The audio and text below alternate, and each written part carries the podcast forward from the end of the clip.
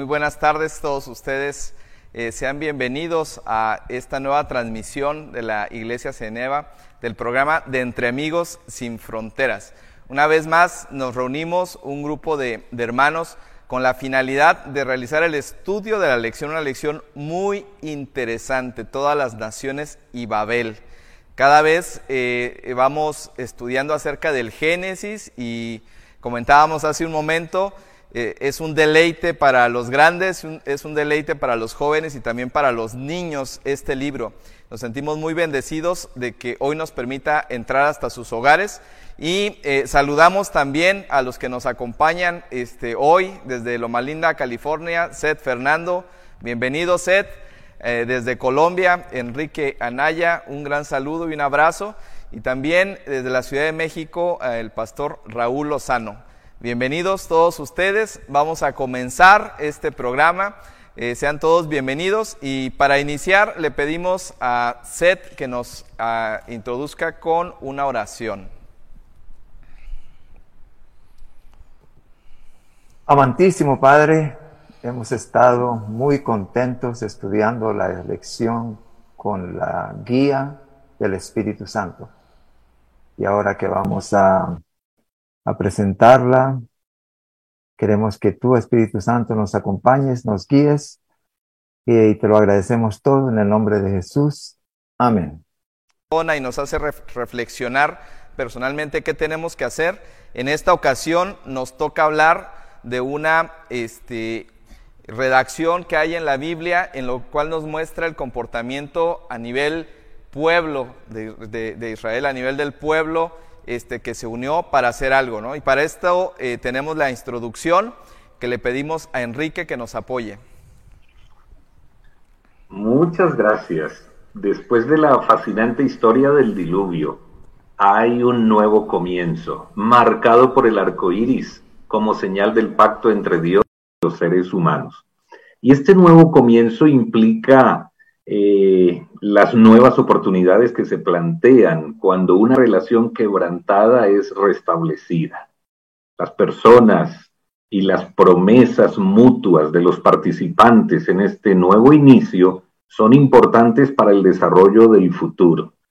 Hoy nos corresponde analizar juntos algunos datos históricos que el libro del Génesis presenta, tan motivadores como los anteriores. Las semanas pasadas hemos sido deleitados por el estudio de la palabra de Dios en las historias del libro del Génesis.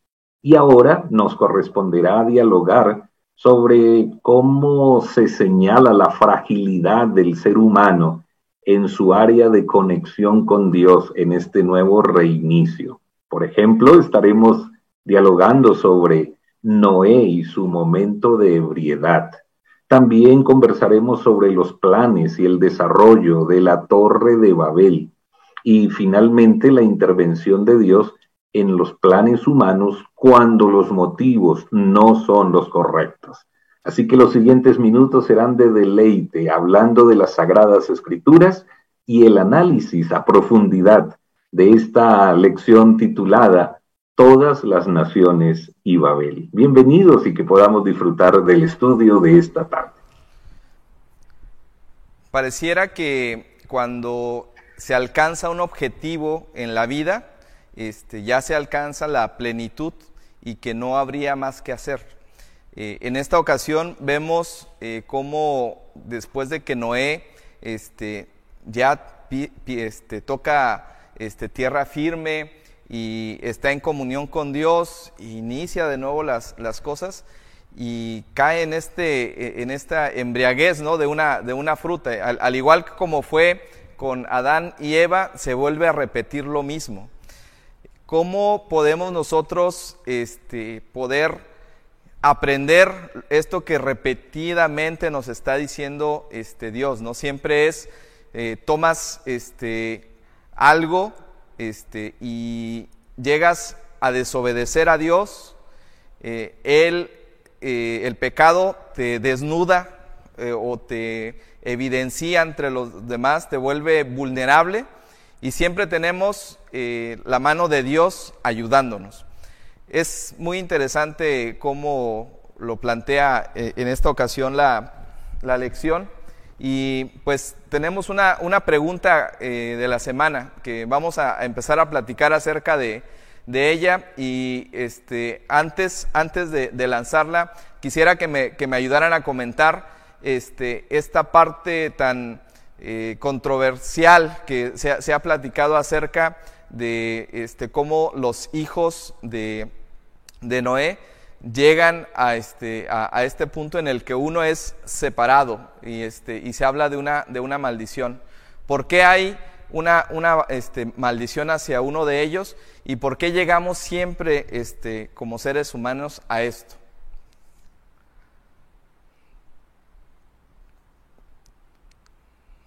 Bueno, eh, Sed. muy bien.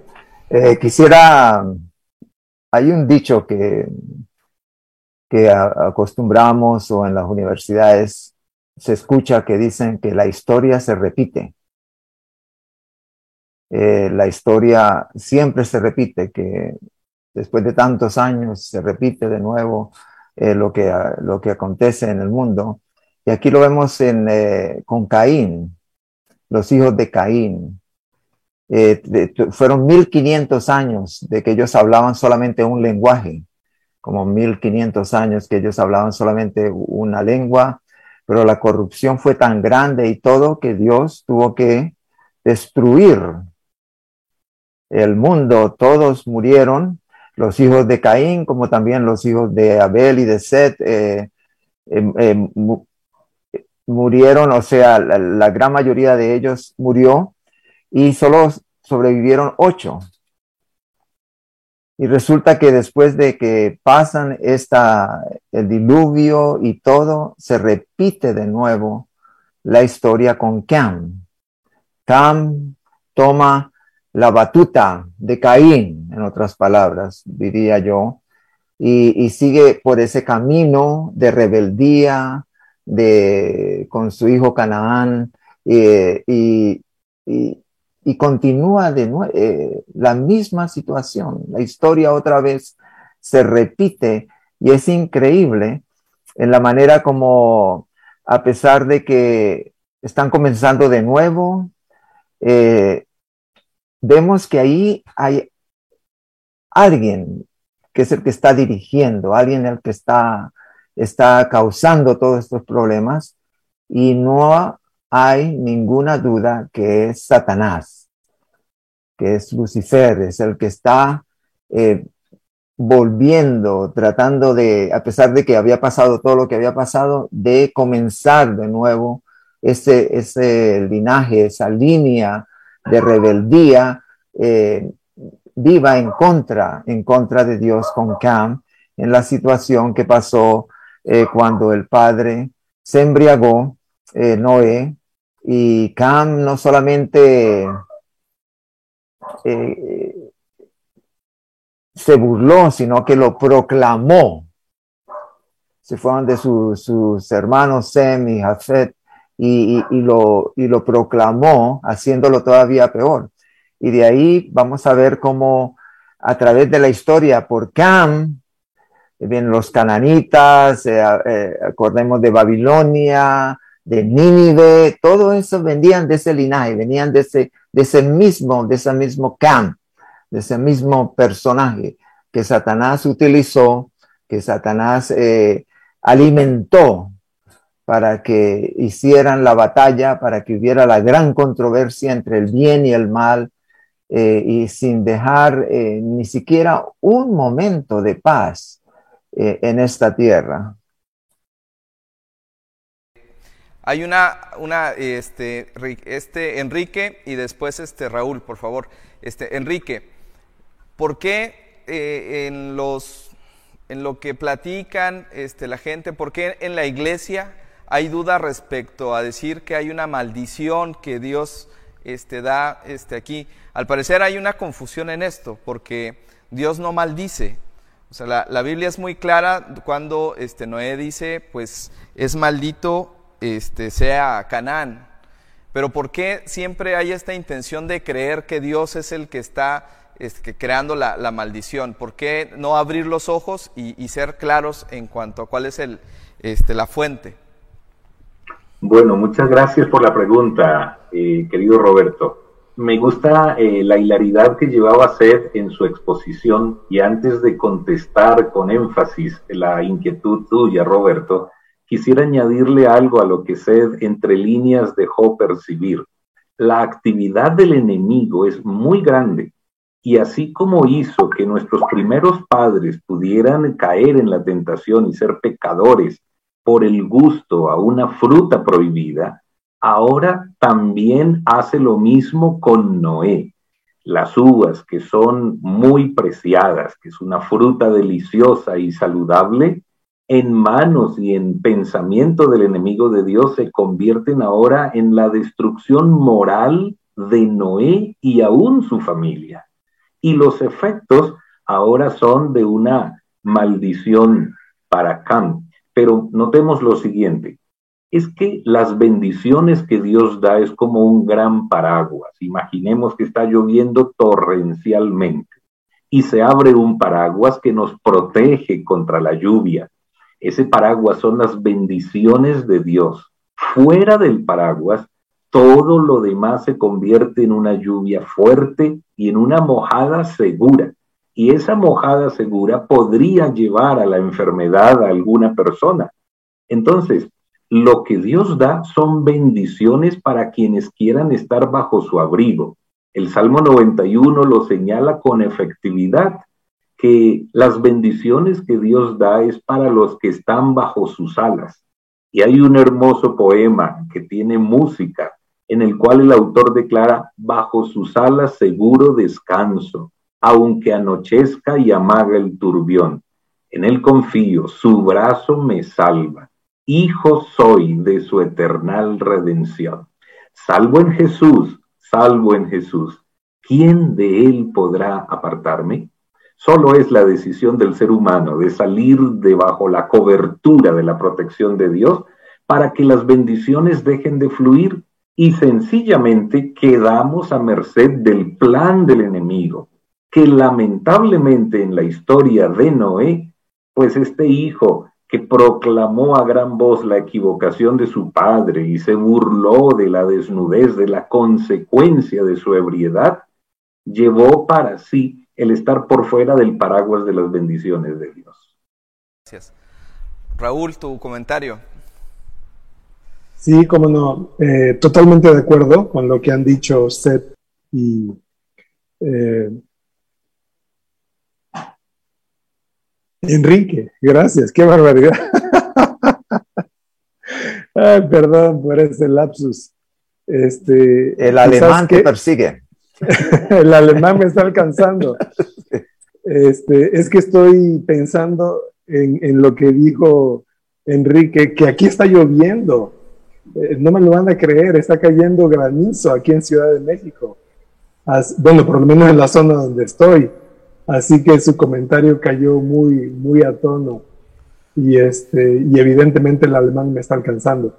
Eh, quisiera decir solo un par de cosas. Una de ellas es que eh, la, Biblia eh, con frecuencia deja algunos detalles fuera que el lector gustaría de ver, pero a veces Dios en su sabiduría prefirió no, no señalarlos, no indicarlos. Una de las muchas preguntas que algunos tienen eh, gira en torno a eh, este asunto de la maldición. Si Cam fue el que vio la desnudez de su padre y después así lo declaró a sus hermanos, ¿por qué Canaán, hijo de este, fue maldito? ¿Por, qué esas frases tan, tan duras contra este muchacho? Bueno, el, que así haya sido eh, no quiere decir que él no haya jugado algún papel dentro de los acontecimientos. En otras palabras, es probable que él haya estado allí y que él haya compartido los mismos sentimientos y las mismas actitudes de su padre Cam.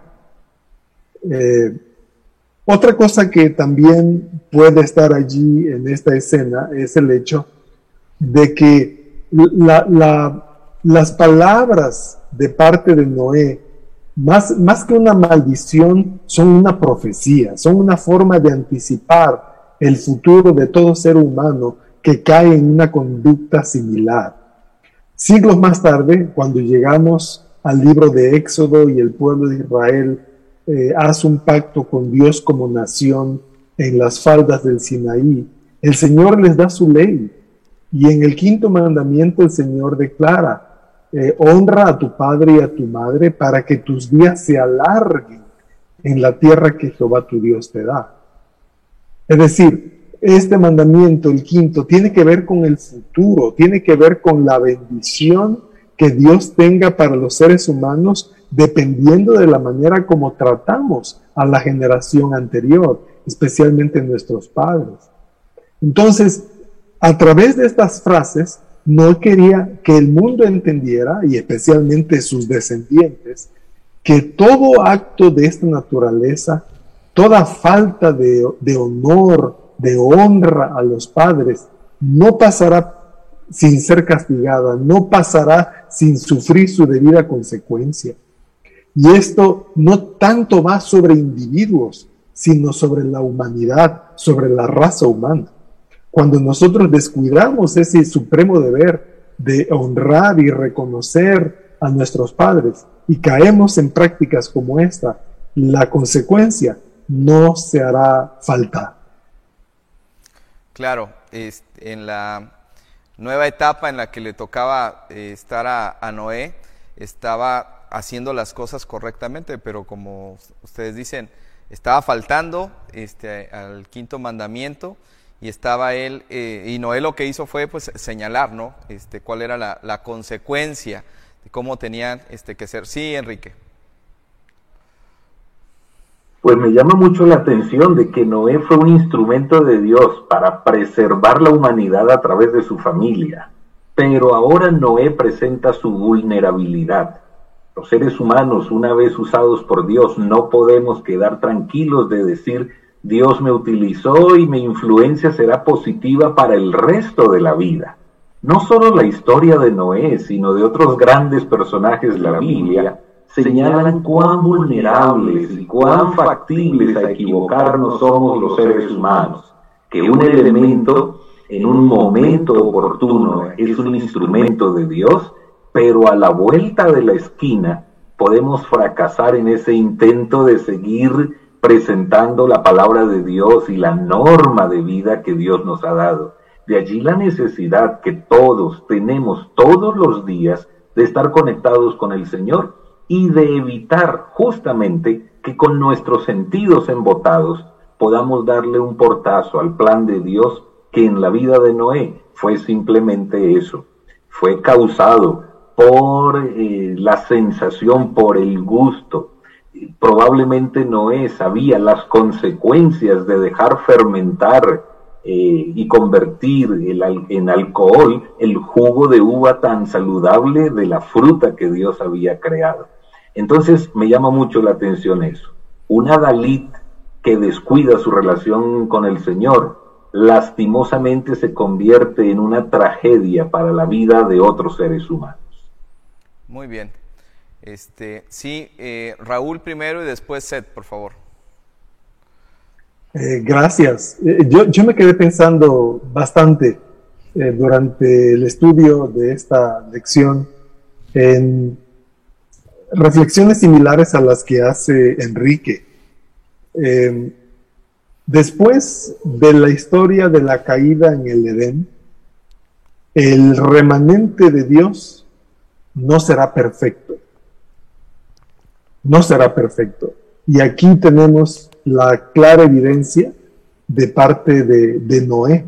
Ciertamente él fue eficaz para un propósito muy, muy importante en el plan divino en algún momento, pero su descuido en otro trajo consecuencias muy lamentables, como ya se señaló. Entonces, eh, es, muy importante estar atento todo el tiempo. Eh, me gustaría añadir que aquí hay, dos lecciones que, que el remanente debe tomar en consideración. La primera de ellas es la, importancia del autocontrol. eh, la, pasión que ahora eh, domina nuestros corazones hace, hace diferente nuestras vidas de como era antes del pecado. Porque en el caso de Adán y Eva, la tentación vino de afuera, que logró una respuesta positiva, lamentablemente.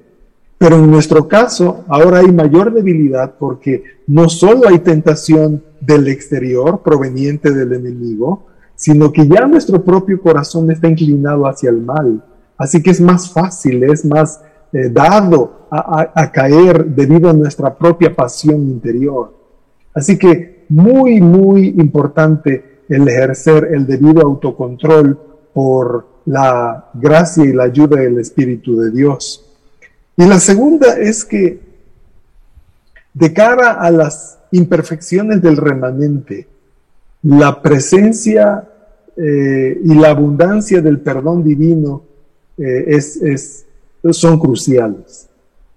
Qué, qué misericordia de parte de Dios, que a pesar de que su siervo hizo esto, alguien en quien había hallado gracia, alguien en quien eh, se apoyó tanto para los fines de la preservación del mundo conocido entonces. Ahora, pues, había caído en este error. Eh, Dios en su bondad muestra una vez y otra vez y otra vez su misericordia con los que le siguen. Así que autocontrol y perdón en un contexto de gracia.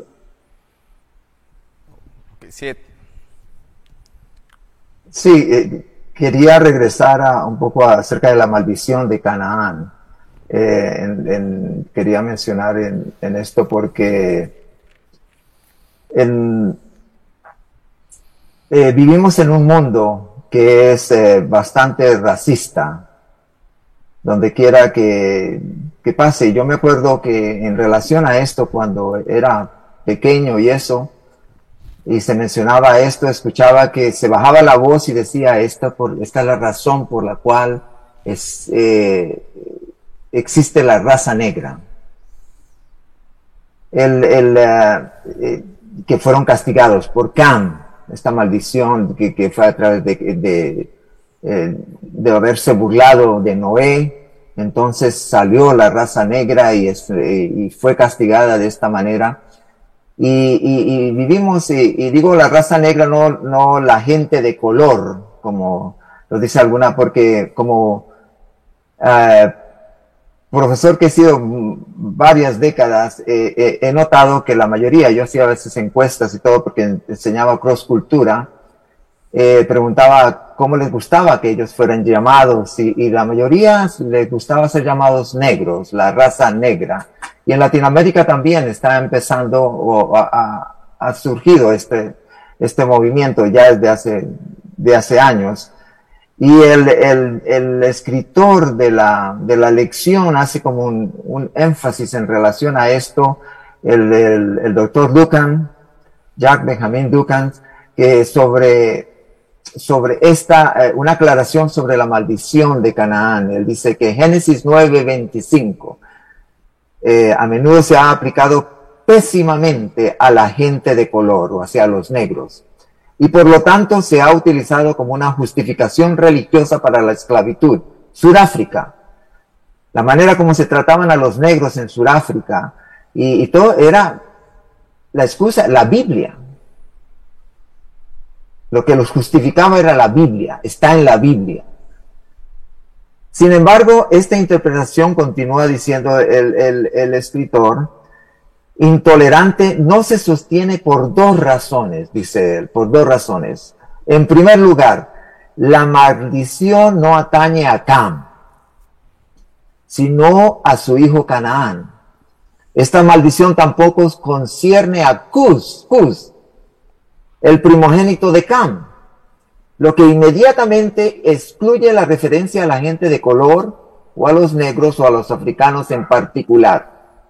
La segunda razón que da el escritor, el doctor Dokan, la segunda razón por la que Génesis 9:25 no se aplica a la gente de color es que la referencia a Canaán es una alusión a la herencia de la tierra prometida.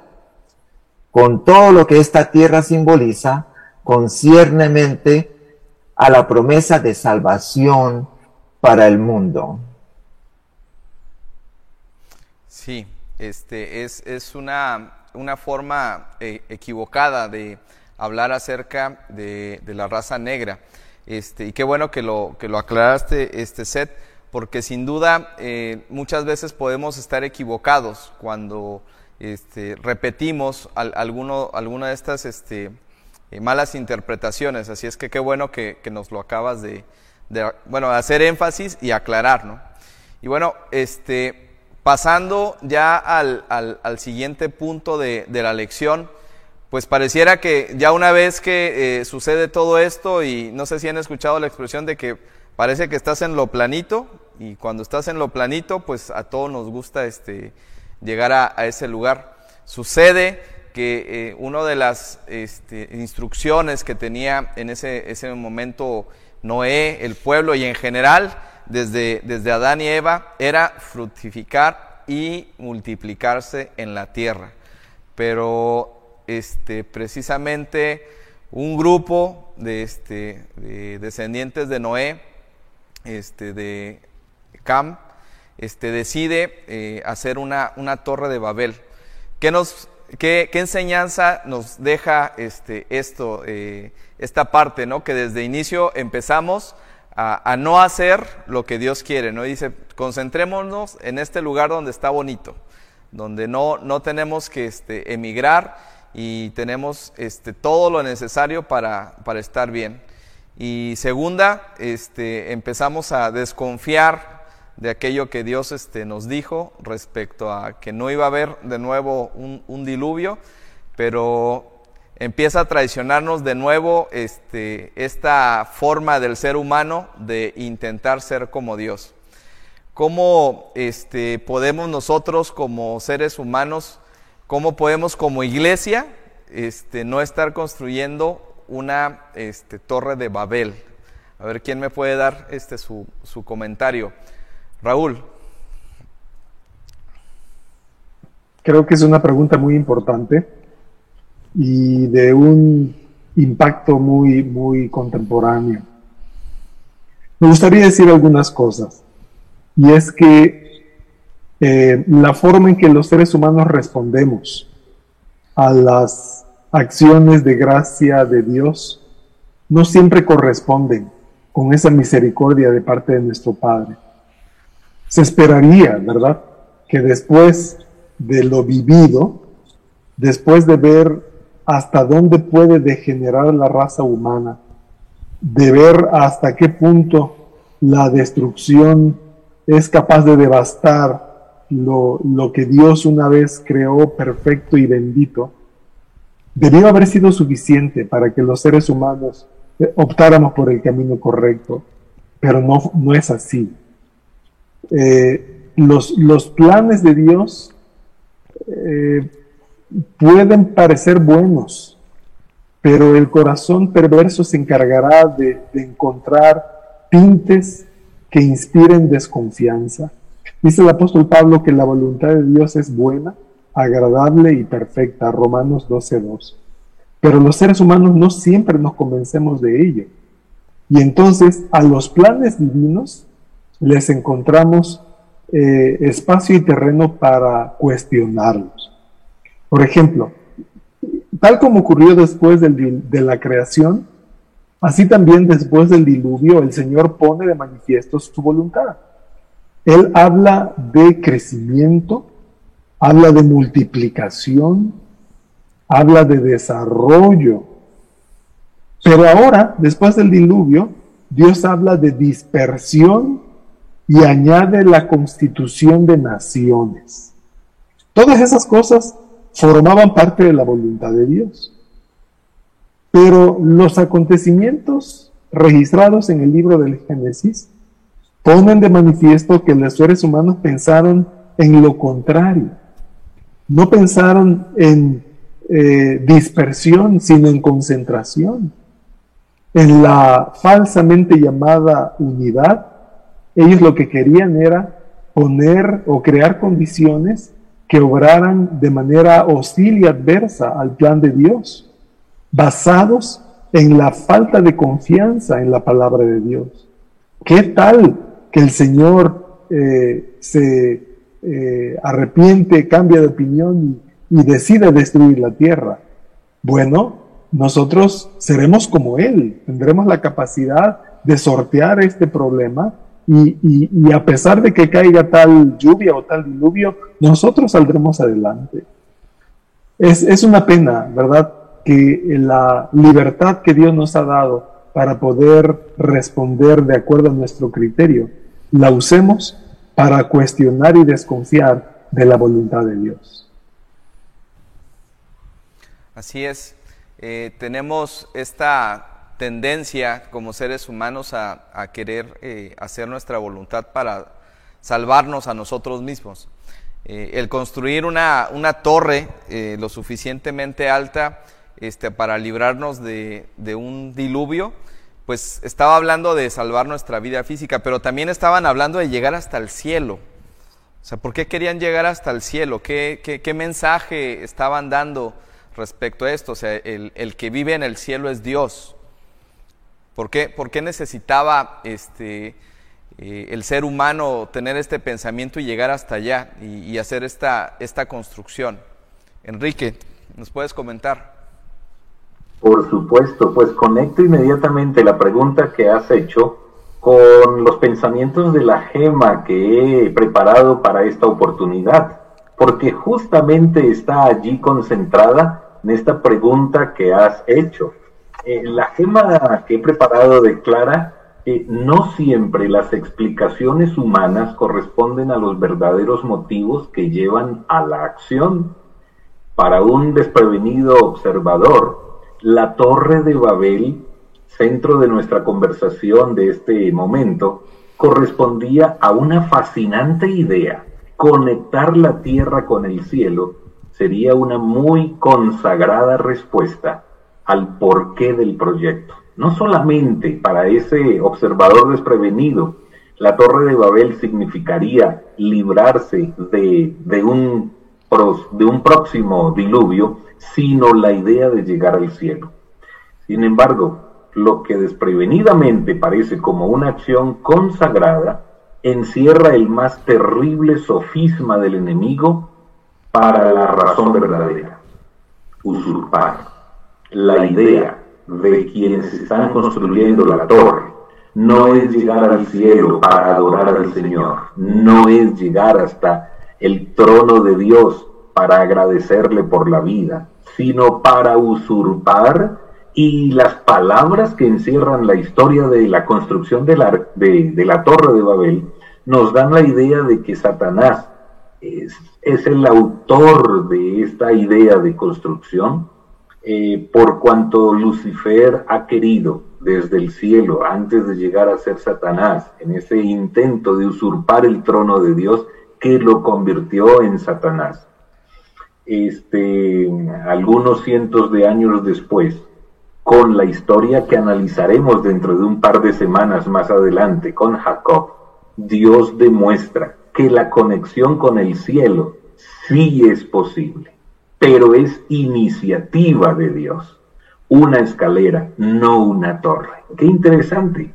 Lo que los seres humanos se proponen para usurpar el plan de Dios, Dios lo tiene de manera sencilla. No se necesita construir una torre. A través del sueño que tuvo Jacob, Dios le reveló cuán interesado está Dios en conectar el cielo con la tierra.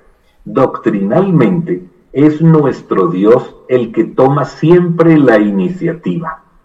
Babel sigue siendo un sitio de confusión, tanto de teoría, eh, de emociones y de conceptos teológicos. Que Dios pueda ayudarnos para saber que efectivamente hay conexión entre el cielo y la tierra, pero es una iniciativa de Dios para poder conectar los seres humanos con el reino de los cielos. Seth, adelante.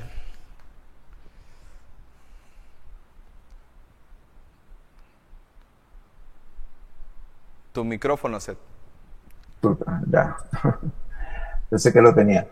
Eh, eh, quisiera traer esto a, a, nuestro día. Yo estuve pensando durante la semana cómo es que nosotros estamos construyendo una ciudad, cómo es que nosotros en nuestros días estamos construyendo una torre, haciendo lo mismo que estaba haciendo, que estaba haciendo los hijos de Noé en nuestros días. Se dice en Génesis 11:4, vamos, edifiquémonos una ciudad y una torre cuya cúspide llegue al cielo, y hagámonos un nombre, hagámonos un nombre, por si fuéramos esparcidos por la faz de toda la tierra. Cristo nos dice, id por todo el mundo y predicar el Evangelio. Y estaba pensando yo durante esta semana, yo, yo vivo en, en, en una ciudad, en una Babel, en un, centro, eh, en Loma Linda, nuestra iglesia, la iglesia creo más grande que existe en nuestra denominación, está aquí en Loma Linda. El pastor Randy Roberts, colombiano, es el, pastor principal de, la iglesia de la Universidad de Loma Linda, seis mil miembros o algo así. Y por acá hay muchas iglesias, todos, estamos todos aquí unidos como en una ciudad. Hagámonos un nombre, nos hemos hecho un nombre. No sé si sabéis que Loma Linda es el único lugar en todo Estados Unidos, en la, parte del norte de Norteamérica, hablando de México, Canadá y Estados Unidos, Loma Linda es la única zona azul, las famosas Blue Zones. Eh, ¿Qué son estas zonas azules? Que hay pocas en el mundo, como unas cuatro o cinco en el mundo. Estas zonas azules es donde, vi, donde hay eh, gran número de personas con más de 100 años, centenarios, personas. Uno puede ir aquí a una gasolinera y ve ahí un, un, anciano echando gasolina y puede tener 100 o más de 100 años. Eh, y, se, nos se nos han estudiado. Eh, aquí, eh, la ciudad de Loma Linda. Y es como, yo recuerdo cuando llegué acá, no, en el supermercado, y los supermercados aquí, no, no adventistas, no se vendía licor, no se vendían cigarrillos, nada de esto. El correo los sábados, no, el, el, sistema de correo de Estados Unidos no funcionaba el sábado, eso era antes, ya ahora ha cambiado, ha evolucionado. Y, y, y era un, una ciudad, hagámonos un nombre, un Babel aquí, aquí y, me acuerdo que en los años 90, cuando estaba estudiando, en los años 90 se hizo una encuesta, se estudió por aquí la gente, eh, se les preguntaba, ¿quiénes son los adventistas? Para ustedes, ¿quiénes son los adventistas? Y la gran mayoría, la gran mayoría, no sabía exactamente quiénes éramos nosotros. Y un buen número no sabía ni siquiera eso, quiénes son los adventistas. Imagínense, en un epicentro, en una, en una gran ciudad, en un Babel, que es la ciudad de Loma Linda, aquí, que somos miles y miles. Me recuerdo muy bien que cuando estudiaban la, eh, eh, como estudiante, pobre estudiante, así, nosotros los sábados eh, pensábamos, bueno, ¿qué queremos comer hoy de almuerzo? ¿Queremos japonés? o tailandés, o chino, o americano, o mexicano. Y entonces, eh, según eso, íbamos a la iglesia de la universidad, nos íbamos a la, iglesia de China y, allí asistíamos al servicio, la escuela sabática y el servicio, porque casi siempre hay un almuerzo para las visitas y para los estudiantes. Y teníamos aquí todos, nos sentíamos muy, muy muy a menos, seguros. Tenemos esa torre. Somos los adventistas, pero nevertheless, como se dice, sin embargo, aquí cuando se hizo, eh, se hizo esa encuesta de estudio, la gente no sabía quiénes éramos nosotros. Y, y, me vino esa, esa preocupación a mí, que quizás nosotros estamos haciendo eso. En vez de esparcirnos, nos gusta el confort, la, tranquilidad, el, sentirnos en familia. Y a veces nos juntamos en estos, en estos centros. Y quizás Enrique y también Raúl y José y todo con Montemorelos en, en el sur de, México en, Medellín, la Universidad Adventista allí de, Medellín y todo eso, ¿no serán estos, eh, en vez de, de lo que, seguir lo que Dios quiere que nosotros hagamos, lo que estamos haciendo es creándonos un nombre y creando una ciudad, creando un Babel, una torre de Babel, donde podamos nosotros asegurarnos, estar seguros en este mundo y no seguir lo que es el mandato de Dios de ir y predicar el Evangelio por todas partes para que venga el fin. Ok, tu comentario, Raúl. Sí, es, es un riesgo muy real lo que dice Sed y, y yo lo veo en diversas partes, no solo de este bello país, sino de otros donde he podido estar. La inclinación a formar grupos a convertirnos en comunidades cerradas y lamentablemente aisladas de, la sociedad en general. E, e, e, es algo muy propio de, los creyentes adventistas que, debiéramos reflexionar. Eh, hay, hay, otras cosas dentro de esta idea, dentro de esta connotación que son, que son espiritualmente peligrosas. Una de ellas es que eh, es, evidente el, ánimo de, de querer complacer a Dios con lo que nosotros podemos lograr. Eh, nosotros hacemos algo que queremos sea la forma de ascender, de llegar a, un nivel superior. Eso es salvación por obras y eso como ya bien explicó Enrique, no es la forma de ascender al cielo. La, elevación humana no proviene del producto del esfuerzo de quienes aquí vivimos. Eh, cuando se trata de exaltar y engrandecer, cuando se trata de hacer un nombre, eso es iniciativa de Dios. Y justamente en el tema que nos reunirá la próxima semana, esto quedará bien claro en el caso de Abraham. El, Señor dijo, eh, engrandeceré tu nombre, te, haré importante en la sociedad. E, eso es algo que Dios solo produce y cuando se trata de exaltar es una decisión divina, bien sea en favor de un grupo o un individuo o en favor de su propio nombre para su propia gloria, que está libre de todo egoísmo. E, el segundo punto que creo que es importante resaltar es que eh, este afán de, de en autoengrandecimiento, lo que pone de manifiesto es un problema en el corazón humano que se llama eh, la falta de contentamiento. El Señor nos ha dicho en diversas partes de la Sagrada Escritura que es nuestro privilegio sentirnos agradecidos, felices, contentos con lo que Él nos ha dado. Eh, como dice un canto cristiano, no necesito más. No, no necesitamos más. Lo que Dios nos ha dado es suficiente, es, es cabal para darnos todo lo que necesitamos, todo lo que nos hace falta en algún momento para darle sentido, dirección y plenitud a la vida.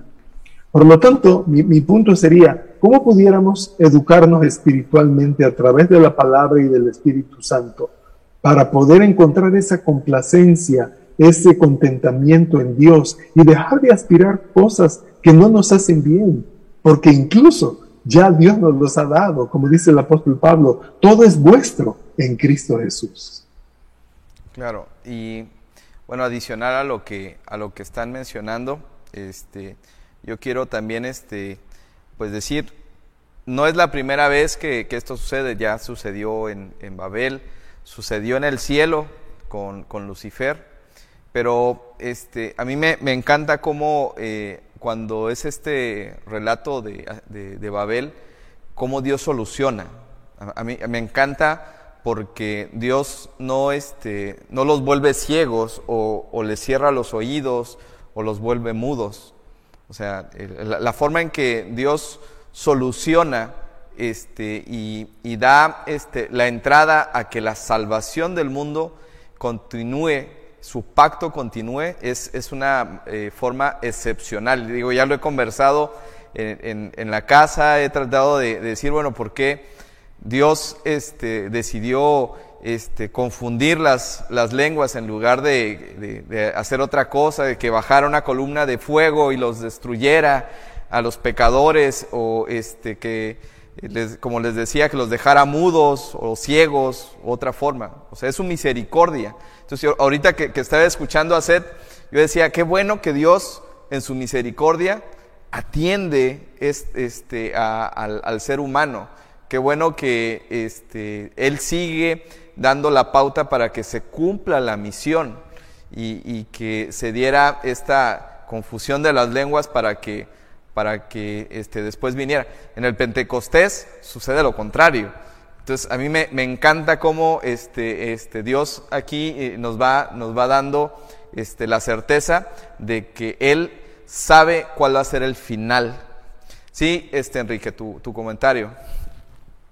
Gracias. Pues justamente en la línea de tu pensamiento, Roberto, llego también a, imaginar que Babel no está simplemente relacionado con la cantidad de gente que haya en un sitio geográfico para hacerse un nombre. Creo yo que Babel significa la actitud errónea del plan de Dios, porque estoy recordando ahora algunos movimientos religiosos, espiritualistas, con un buen propósito, que terminaron en tragedia. Tal vez por allá, sobre la década de los 80, eh, en Guyana, hubo un grupo relativamente pequeño de creyentes que llegaron a una línea de fanatismo en la cual tenían evidentemente las características de Babel y esa historia terminó terriblemente en una tragedia. Igual allí en Estados Unidos, con un eh, conocido líder religioso también, en un estado en donde también terminó en tragedia un movimiento de esta naturaleza, que realmente lo que, lo que interesa es cuáles son las motivaciones, porque inclusive Babel puede ser el círculo cerrado de mi familia, cuando nosotros perdemos la misión por la cual Dios nos ha llamado, entramos en un estado de confusión. Así que no solo hace referencia a una cantidad de personas, sino a la pérdida de la misión que Dios ha establecido y a estar desorientados del por qué estamos ubicados en tal o cual parte. Ahora, otro asunto importante de la Torre de Babel es que Dios permite que esta construcción alcance ciertos logros. Dios no confundió la lengua solo cuando los planos estuvieron hechos y se pegó el primer ladrillo, por decir que fue el ladrillo, sino que Dios permitió que la construcción comenzara a desarrollarse y alcanzara alguna altura notable, como para ver también que Dios está al control de todo la torre de Babel no llegó al cielo, no se cumplió el propósito porque Dios intervino. Y de la misma manera, Dios nunca perderá el control de las cosas y de los planes que Dios tiene para mostrar su nombre, el nombre de Dios a toda la humanidad. Dios al control es la mejor garantía que los planes humanos sin la presencia de Dios fracasarán rotundamente. Muy bien. Excelente comentario. Este, bueno, eh, ya estamos eh, cerrando. Eh, casi no, no, no, vamos a poder repasar este, las, las, preguntas, pero hay una que sí me gustaría que, que me apoyaran para tratar de, de, darle un enfoque, porque puede también ser algo contradictorio para muchas personas.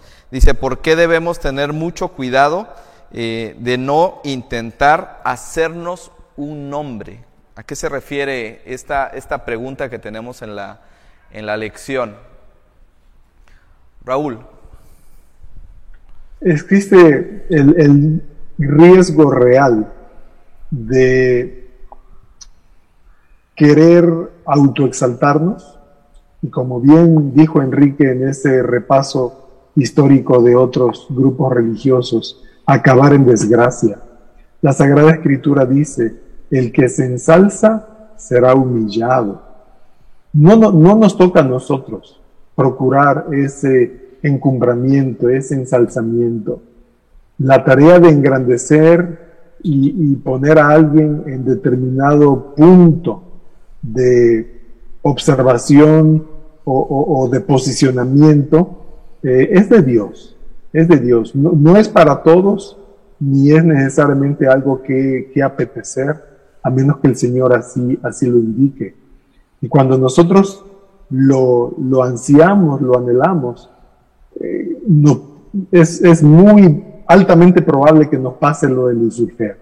Es ese, esa mirada puesta ya en el, en, el lugar alto, eh, donde se asienta el trono de Dios, que querer eh, una posición de ese carácter involucra riesgos que espiritualmente pueden ser muy, muy lamentables.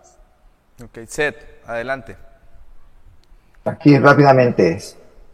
Eh, C.S. Lewis en el libro El Gran Divorcio, es, eh, en el libro El Gran Divorcio es una mirada alegórica a la eternidad. En él el autor C.S. Lewis describe una persona que solo quiere lo que se merece, entre comidas. Una persona que solo quiere, yo solo lo que quiero es lo que merezco. Ni más ni menos. Esto aparenta ser un acto de humildad, pero en realidad no es más que falsa humildad motivada por el orgullo. De manera similar, cuando decidimos resolver problemas por nuestra cuenta, sea el problema, cuando no incluimos a Dios, no ponemos a Dios adelante, cuando, de manera similar, cuando decidimos resolver problemas por nuestra cuenta, terminamos fracasando, en especial cuando se trata del tema del pecado.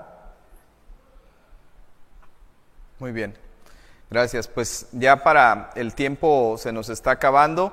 Si no hay este, un comentario eh, adicional para este, aportar algo a este estudio de Seth y Enrique, pasaríamos con la conclusión con, Raúl. Bueno, muchas gracias. Eh, he, decidido eh, clausurar este estudio que apenas lo, rasguñamos, ¿verdad? Hay, mucho que, sacarle a estas historias. Eh, con una lectura proveniente de un libro extraordinario, me voy a permitir recomendarlo a nuestros eh, oyentes, a nuestros eh, televidentes. Es el libro Patriarcas y Profetas, la página 112 y 113. Por cierto, este es un libro que está libre para la descarga eh, quienes lo quieran leer es, es gratuito, solo buscarlo en el internet, patriarcas y profetas. Dice, los moradores de la llanura de Sinar no creyeron en el pacto de Dios que prometía no traer otro diluvio sobre la tierra. Muchos de ellos negaban la existencia de Dios y atribuían el diluvio a la acción de causas naturales. Otros creían en un ser supremo destructor del mundo antediluviano, y su corazón, como el de Caín, se rebelaba contra él. Uno de sus fines al construir la torre fue el de conseguir su propia seguridad si ocurría otro diluvio. Creyeron que construyendo la torre hasta una altura mucho más elevada que la que habían alcanzado las aguas del diluvio, se hallarían fuera de toda posibilidad de peligro y al poder ascender a la región de las nubes, fíjense ustedes, esperaban descubrir la causa del diluvio. Toda la empresa tenía por objeto exaltar aún más el orgullo de quienes la proyectaron y apartar de Dios las mentes de las generaciones futuras y llevarlas a la idolatría. Aquí me llama mucho, mucho la atención el tipo de gente que había en ese tiempo. Y este párrafo que he compartido con ustedes identifica por lo menos dos grupos. Uno, los que no creían en Dios. ¿Y cómo lo manifestaban? Bueno, para ellos el diluvio sucedió por causas naturales. Entonces, si es por causas naturales que el diluvio se dio, bien puede darse otra vez. Si se reúnen de nuevo las condiciones favorables. Así que más vale estar preparado y erigir una torre. El otro grupo era el que sí creía en Dios, pero tenía un concepto erróneo de Dios, a saber, que Dios es un ser destructor e inconfiable. Así que, para efecto de protegerse de ese Dios destructor e inconfiable, la torre era la solución. Como dijo Sed hace un rato, ¿cuánto se parece la raza humana actual, contemporánea, a esto que estamos leyendo? ¿Cuánta gente no cree en Dios y explica los fenómenos que han visitado este planeta explicándolos naturalmente cuando tuvieron una clara, un claro propósito divino? Y número dos, ¿cuántos lamentablemente no confían en Dios porque no lo conciben como Él se ha revelado, un Dios de amor. Todo lo contrario, lo ven como un ser destructor e inconfiable del cual hay que precaverse, del cual hay que esconderse. Cuán agradecido estoy que estas historias y estas lecciones presentan la imagen correcta de Dios para nuestra sabia toma de decisiones. Muchas gracias eh, por este esta conclusión. Sin duda, eh, sabemos que Dios eh, nos dejó en su palabra toda la información necesaria para que eh, podamos nosotros buscar ese, ese camino. Y pues les agradezco a todos ustedes estos comentarios que han, han hecho, son de, de mucho valor porque nos ayudan a comprender mejor cuál es el sentido que lleva la lección de esta semana. Invitamos a todos los que esta semana van a estar estudiando, que pensemos un poquito más de lo que, lo que viene ahí y veamos cómo eso nos puede ayudar a tener una mejor experiencia eh, cristiana y una, a reforzar nuestro vínculo con Cristo Jesús. Pues para, para concluir, eh, le voy a pedir a, Enrique que nos, nos apoye con, con una oración. Muchas gracias, Padre bondadoso contentos de estudiar tu palabra. Cada lección que trae la Biblia trae sin duda algunas lecciones para nuestra vida espiritual. Ayúdanos a ser sencillos y humildes, obedientes a tus mandatos, sabiendo que el cielo lo hace todo para que lleguemos salvos al reino de los cielos. En esta semana encomendamos nuestra vida en tus manos, en el nombre de Jesús. Amén. Amén. Amén. Pues les damos las gracias, Seth. Eh, Enrique, Raúl, eh, por haberse conectado y por habernos brindado este espacio de su tiempo para estudiar la, lección.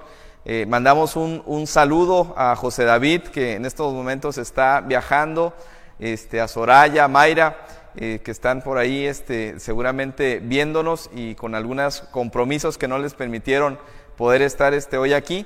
Y pues gracias a todos ustedes por conectarse por eh, compartir este, en, sus, en sus muros y estudiemos, estudiemos esta semana este importante tema. La próxima semana vamos a hablar acerca de las raíces de Abraham. No se lo pierda, nos vemos la próxima semana a las 7 de la noche. Saludos a todos amigos, Dios les bendiga.